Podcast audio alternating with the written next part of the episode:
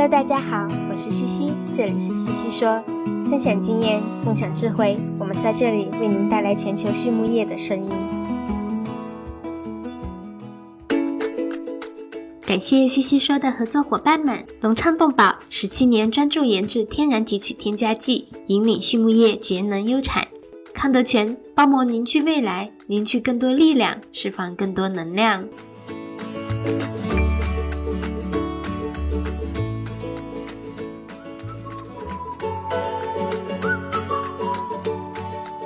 康德全企业包膜技术在农牧行业应用的倡领者，成立二十余年，一直专注于生物包膜技术的研发、应用与生产，拥有智能微囊包膜专利技术，核心包膜产品远销全球五十六个国家和地区，实现中国品质服务全球。现推出包膜产品检测服务、包膜产品研发服务、包膜产品技术定制服务，让我们分享包膜技术带来的改变。Hello, everyone. I'm Laura Greiner, your host for today's SwineNet podcast. And with me today, I have Bogdan Samoylenko from Cloudfarms. Hello, how are you today, Bogdan? Hello, Laura. Good, good. How are you? I'm doing well. Well, thank you for being on today. Um, before we start our a podcast, I would like for you to spend just a moment introducing yourself to our audience so they're a little bit more familiar with you. Great. Yes. Uh, so I've been working in Cloudfarms for two and a half years now. And in Cloudfarms, I'm working with sales and also with technical support. So in sales, I help uh, in Denmark, where I live and work and where we have a lot of clients.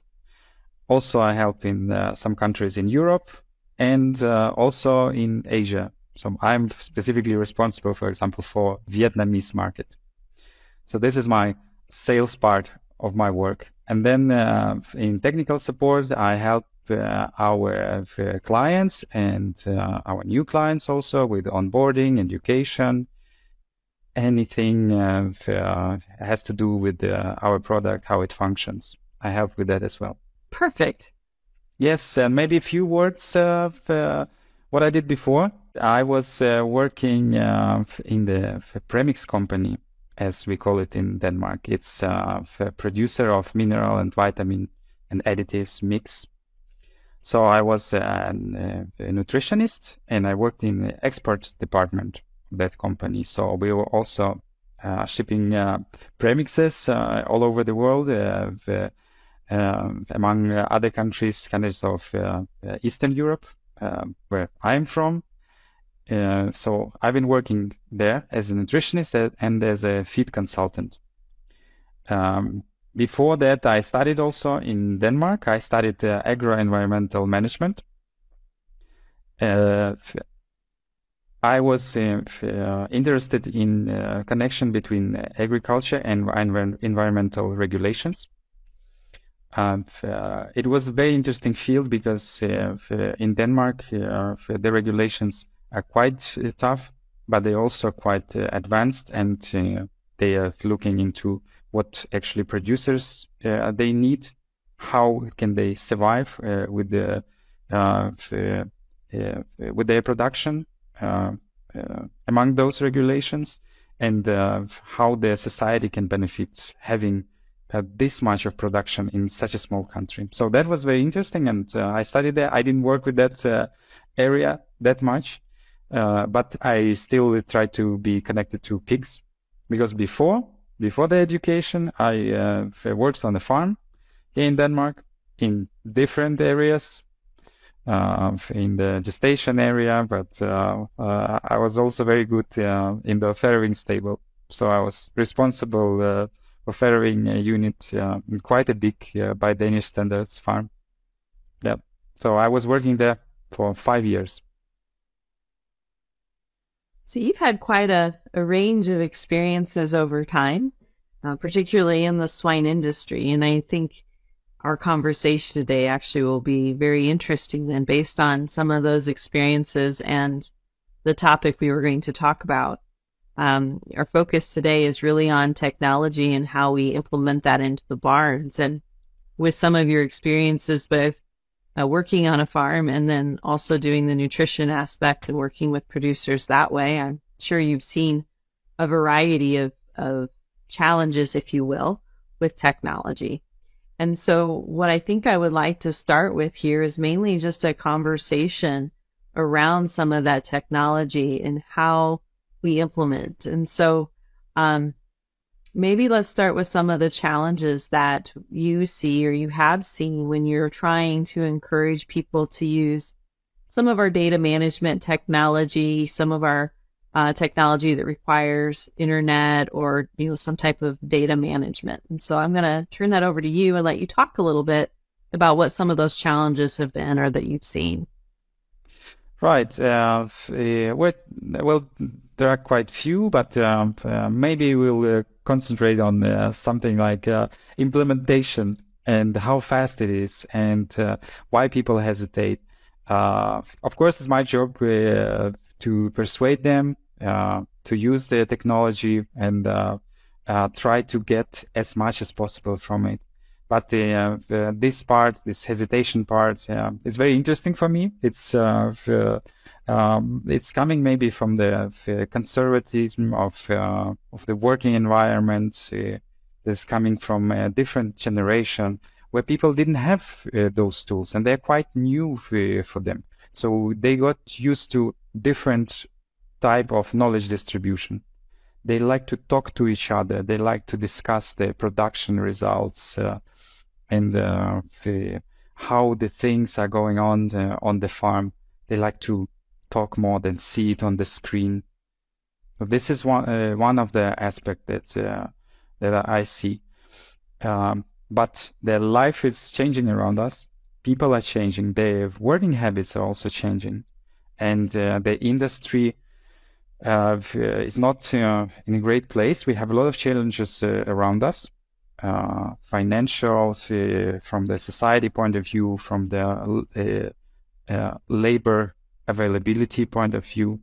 So the technology, in my opinion, will help us a lot. So we don't have to hesitate. We have to implement and educate ourselves, educate the workers on the farm to use it and to get as much as possible uh, as fast as possible because we have the tools. The tools are nice. Uh, the products are nice that uh, on the market. I'm not talking about uh, only mine, just the uh, anything that is uh, available. It is there. Absolutely.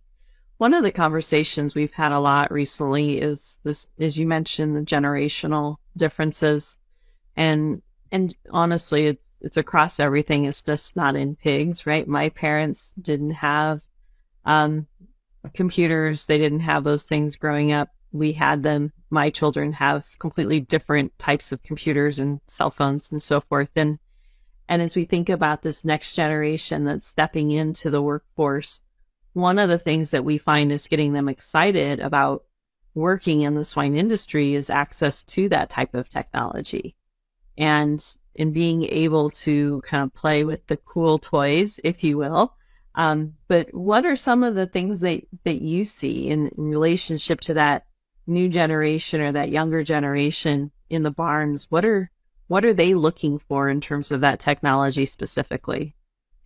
Okay, I can say two things. First of all, I will confirm what you're saying because this is exactly what I see uh, when uh, we implement new digital tools uh, in the place where they didn't have any or they had uh, very obsolete ones people are excited. Definitely, I uh, I can say that because uh, they share their excitement, even the, you know when we we don't uh, ask uh, about that, and um, like he, what I have very good experience is uh, working with very different cultures, right? So in some countries, people don't express their excitement and anything they like. They just don't do because it's not very common.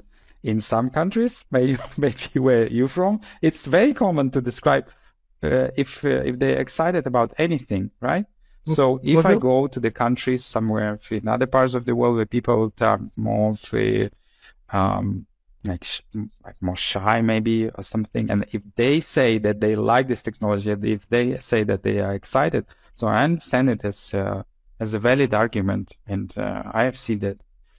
uh, young people and also old people, they are also excited. Uh, we don't have to uh, underestimate that factor because for them it's uh, it's also nice to go to work and uh, have some good tools. It's like a, a good piece of equipment. Sometimes we we give them when we implement um, digital tools. So that was uh, yeah, just to confirm what what you are saying. Yeah, and then another part, what I want to say, I think it's that it's quite easy compared to what we expect. So the things go very fast for different generations. But what is the difference? Uh, uh, the striking difference, and it's sometimes difficult to maybe to grasp and to understand by the older generation that younger people these days they have a lot of digital tools around them and they have information from uh, so many sources and they like that and they feel comfortable having th- those sources, having digital tools around them. They're very, very comfortable. They know how to operate. If you give them uh, the, the app, the, the digital platform, they will figure out very fast what they need exactly now, what they will need during their work. Uh, they will they will grasp it very fast. So that's uh, that's what I see also very often. Absolutely. They're very familiar with with many different ways of, of handling information and data. Yeah, I I can give you example because an example because I worked uh, yeah quite long time ago, twelve years ago on uh, on the farm. Uh, we did have some digital tools, but it was an old program, and only one person had access to that uh, out of uh, five on the farm and could do something. And then, of course, the management they had uh, access to that. They could they could uh, bring and get some reports out of it. But the, the the other people that worked on the farm they they didn't have anything to do with it. Now, when I talk to the same farm, when I talk to the same people, they are more engaged. They know what's going on the knowledge is distributed much faster. They understand what is going on. They, it's like an environment when, uh, where everyone knows about everything at the same time. And it's, uh, it brings the results. They, uh, they discuss these things. They, they are very aware of uh, trends, uh, uh, the production levels, which are, which are average, which are normal, which are very good. And it's the same place but uh, the time changed. Uh, people changed. Their habits in uh, using digital tools also changed. One of the things we hear a lot is the conversation around information overload and how, especially in production companies, we are probably data heavy, meaning we have lots of data generated, but we don't really have a way to analyze it in a way that's condensed. And easy to follow. And um, sometimes when we introduce new technology, there is that hesitation of, ah, it's, it's just one more thing to create data that I don't have time to manage. And, and so how do you recommend producers make those decisions as to what technology to implement and what technology maybe they, they don't need at the moment? Uh, personally, I prefer and I suggest uh, very often uh, to our new clients uh, start slow and start with something simple.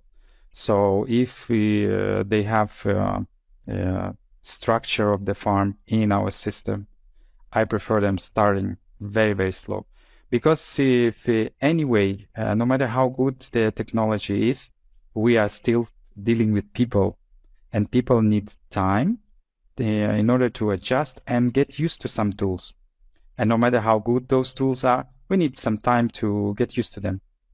Uh, like with any other tools, also physical tools. So it's better to start slow, and then I suggest to implement uh, another more complicated thing, another one, another one, and then if, if, uh, they are they are there basically.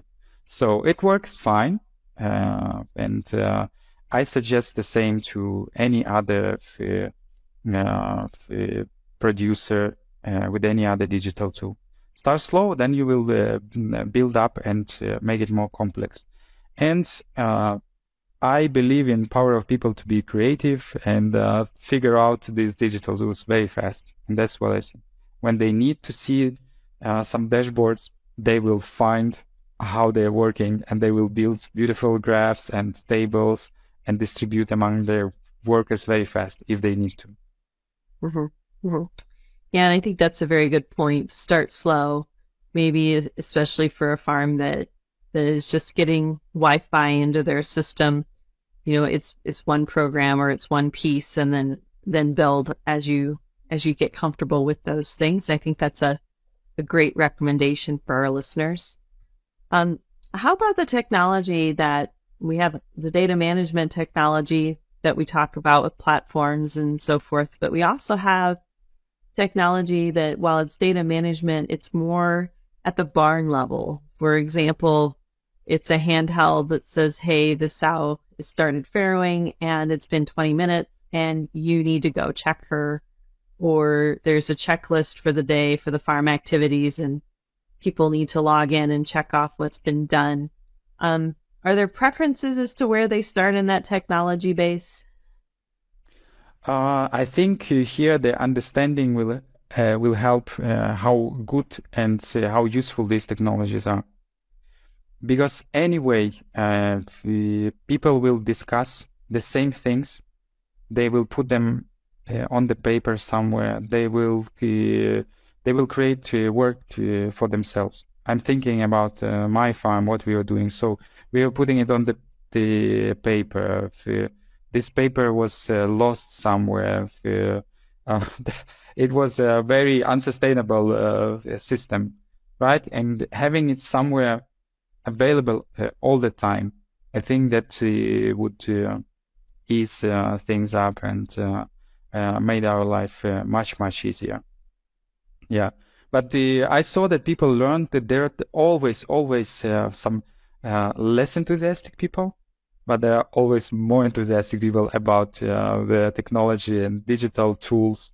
And uh, uh, for the producers, I I would suggest just give them possibility to uh, explore, listen to their suggestions to those more active users. Because they are excited, they will find something interesting in any tool and that that I've seen also. So they start to create uh, very nice uh, as the, as we talk about this uh, work uh, work lists. They have good ideas and they create them very fast, and uh, they will find out. So yeah, it's I think it's easy to implement, and you'll find people who will uh, help the the producer. Yeah. Mm-hmm. So when you meet with a producer and you're talking to them about technology and some of the the options that they have for implementation of that technology, what is the the one or, or two items that a producer really wants to see out of their technology? What is there a specific um, you know, I need to look at annual reports. Is there, you know, access through multiple people? What what are kind of a couple of common things that they want to see out of whatever technology is being introduced into the barn? I think uh, there are different types uh, of producers and uh, different type different types of uh, clients. For many of them, their accessibility to their data is very important. So they like to see it. Uh, the, uh, they like the the speed with which they can access and analyze their data just on the basic level. They need the report. We'll give them the report very fast. Uh, it will be there. For some, uh, for some producers, uh, some farmers, the security is very important. They don't like uh, putting anything on the paper because it can be lost. Uh, it can be, um, yeah, wrongly put in the in the system from the paper everything. And also people can uh, make mistakes uh, deliberately or not, but uh, they can they can still do. With the uh, reliable digital tool, uh, where the the information and is uh, put on the phone somewhere on a handheld device, and you know who is doing that, works fine. It eliminates a lot of mistakes, and many producers they they really value this this part. they can see very fast, okay, that's very easy to implement. And it's very easy to control. Uh, and they do it. So for some, uh, for some, it's uh, this part that is important. Really? Yeah. What about the producer that's that's worried about the the typical glitches that we see with electronics? So um, it's a conversation I've heard before as well. My barn is ran by a computer, right? My ventilation yeah. is ran by a computer. My feed system is ran by a computer. My software is ran by a computer for all of my data. And we all know sometimes our phone needs a restart or our computer doesn't want to go right. correctly. And so they're worried about having all of that essentially out of their control, where they could control a piece of paper or they can control a knob on a ventilation unit. Uh, how do you help those those producers transition into this this aspect of technology implementation? Well, uh, of course, some things uh, can happen, but uh, here I think we focus too much on bad things and forget how many good things it bring it brings and among those few glitches in that technology, there were many, many days that everything ran smoothly. And actually, a lot of people, they understand this. And see, it's only few, from my experience, that uh, have uh, that uh, have this concern about uh, what if it's broken. Uh, but then I uh, to that, like, but what if your email is broken? It's the same thing. You have everything there in that email and it's connected to so many services. But we accepted that email is working all the time, but it's not working all the time. Sometimes something happens even in the uh, in the, email provider in the email box.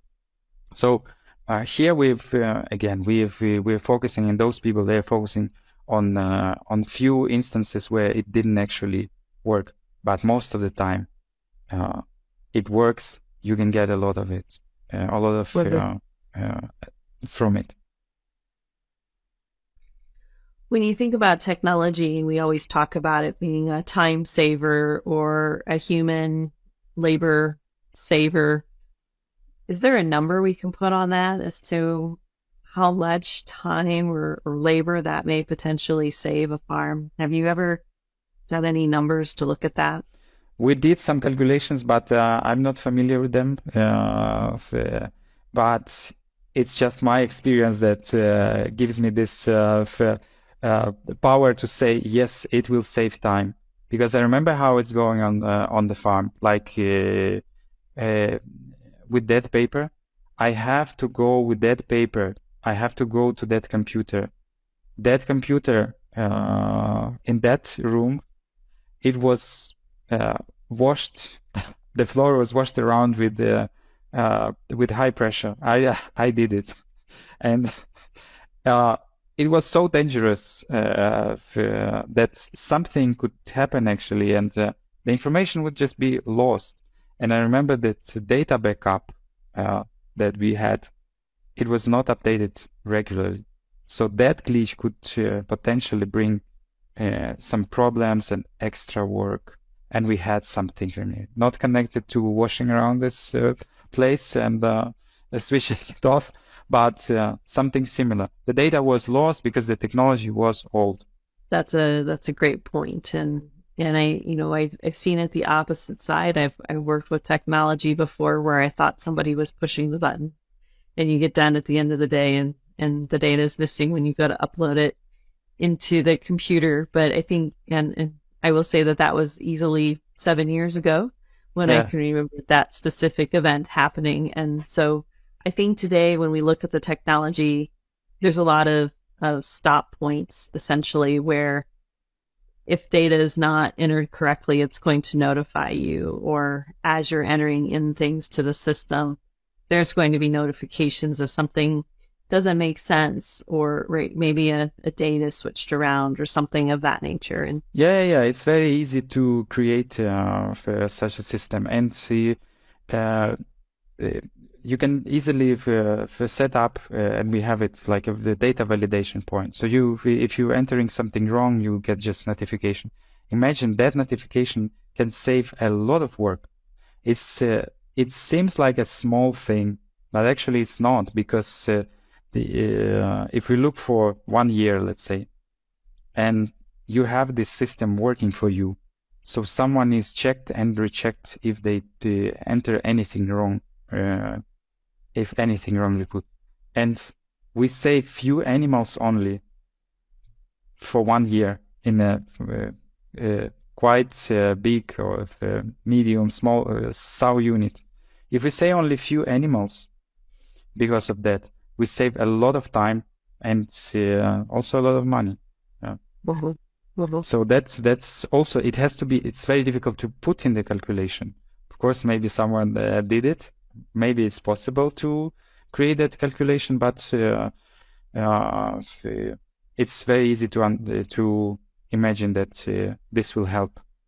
So if uh, some mistakes with the wrong farrowings, weanings, they are eliminated. Uh, and then on the top of that, for example, mm, medicine registration. If there we have a system in place where people are notified and they go to the same animal or they don't give uh, medicine twice or go to, to wrong animal, then it also saves a lot of money, a lot of time. Yeah.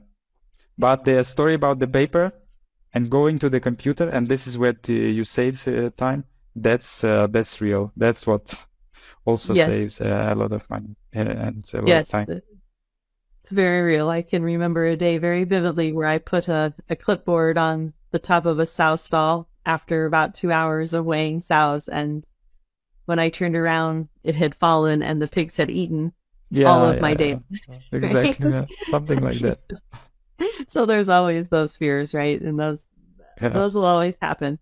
Um, you know, and I think the other piece that we really haven't addressed too much here is really about, and we talked a little bit about the the labor and the systems being able to communicate with staff on, you know, wind sows farrow and so forth. But one of the pieces that I think many producers are, are struggling with on the labor side is the introduction of people that are not like you and I around animals for a long period of time in our lives. They're coming in with very little animal husbandry experience, very little knowledge, and these systems kind of help them through that process, right? As you mentioned, they'll notify you if you've treated the wrong animal, or you could use it to scan the ID of the animal before you treat, and it confirms what's there, and it, it makes it easier for those that maybe aren't as well trained in some of the aspects of swine production to be effective um, teammates and and individuals within the industry. Right, and uh, I can confirm that. Uh, and uh, another aspect to, to what you just said is uh, that uh, uh, the processes, the industry is becoming very complex, and we have to know a lot of things. So anyone that works on a farm now, they need to know something about the nutrition, water consumption of the animal, ventilation, something about the climate, uh, uh about the health status uh, of the animal, uh, any other processes, and it's it's quite a, quite a lot of information, and before uh, in time before any digital technology, this uh, was distributed uh, uh, among people because they were talking more among themselves. And in uh, in some countries uh, where there is a, a, large community of farmers and the industry is strong, it's it's still going on like that. People have knowledge groups uh, they exchange information. The uh, institutions, educational institutions are uh, producing very well prepared staff, but in some countries it's not the case, and the industry is growing, for example, and they need this uh, stuff, but people don't know that much as in those countries with a strong tradition of pig production. Mm-hmm. Mm-hmm. And you have to be more active to uh, to introduce that knowledge. So for those digital tools, they will come handy, and uh, uh, uh you can you can use them. But this is the case. I'm talking uh, about uh, Denmark, for example. It's a country that had a very developed pig production for many many years. They have some outstanding genetics, and the tradition is is here the the knowledge is distributed among among people. Uh, but in uh, any uh, other country, for example, in Asia, where I also work, where the industry is changing to and there are more integrators, big producers. They need people. They have to educate them, and uh, this is very often what they ask. How can I notify my workers if they do something or they need to do it. They are asking uh, uh, even something like, "Do you have artificial intelligence telling them what to do?" Because uh, uh recently someone told me that we don't have managers enough to supervise those people. So we need a some kind of notification system so the knowledge is distributed very fast because they uh, uh, they don't know what uh, they're doing, but the the the farms are growing uh, around them, and they they need more people, and uh, yeah, those people they they need to to know what they're doing. Mm-hmm. Yeah, mm-hmm. yeah, very good point. Well, um, our time is about done, and so what I would like to do before we jump over to those couple of questions that I ask everyone is for you to give a little summary of what you would like our audience to take away from our conversation today around technology. Um, I think uh, I would like to say that uh, they have to be uh, open-minded, uh, calm and chill about it, uh, and try things out, and they will figure out, and they will definitely know what to do with those new digital tools because we have underestimate how how used we are to any digital tools. We have a lot of things that even the person that thinks that he or she is not uh, uh, good with technologies is already using a lot of digital tools. So just try it. we have to do it. We have to educate ourselves, educate the staff on the farms to work with the data, to understand how the production is going, uh, not only from the traditional point of view where people discuss and uh, uh, cooperate through talking to each other, but uh, through some other tools and means of uh, information distribution. We have to look sometimes at the graph and yeah table and understand why this uh, why this is calculated that way and yeah but a lot of people have fun with it. So yeah, it's just um, let's try. Yeah, absolutely. Well, thank you for all of that. 隆昌集团是一家专注研制新型饲料添加剂胆汁酸的头部企业，拥有科技化的胆汁酸生产基地——隆昌胆汁酸。作为集团自2004年创立以来持续研发和生产的拳头产品，采用动物原料提取，是畜牧业提高脂肪消化吸收的代表，在饲料安全、绿色养殖、食品安全道路上扮演重要的角色，得到了国内外客户的高度认可。隆昌集团致力于为饲料厂、一条龙企业。和养殖者提供立体化的指导和服务，借以实现帮助六千家优秀的饲料企业和一千万养殖者安全创富的美好愿景。And as we move forward, uh, Bogdan, what I would like for you to do is is maybe answer a couple questions that we ask all of our guest speakers. Um, the first one I'd like to ask you is Do you have a resource that you would recommend based on today's conversation? Well, it's complicated because I, I uh, live and work in, in such different countries. So in uh, in Denmark is one thing, one resource, very local one, and uh, internationally I I uh, use this uh, site. It's uh, yeah very small, Pig three three three. I read that one. Yeah, very good. Well, Bogdan, the other thing I would like to ask you is if you could uh, recommend something that's not related to pig. Is there something you're reading today that's not related to pigs that you would recommend to our listeners? Oh, definitely. I uh, I read many different things, but uh, I like uh, history and uh, I like to travel. And uh, right now I'm reading uh, this book. it's called "The Dawn of Everything: A New History of Humanity." and uh, the, it's uh, basically about the uh, prehistorical times where people lived in big cities, but they they didn't have uh, what we will call like state formation. So I think it's a very fascinating story that people could coordinate, cooperate, uh, uh, and build very very interesting things big cities uh, uh, without uh, any authority and how they function. So that's that's very interesting. And I like to travel. I I like to visit also big cities. It's uh, yeah, it's interesting. Yeah. Very fascinating work for you, or very fascinating reading, I'm sure. Yeah, yeah, it is. Uh, it is interesting. Yeah.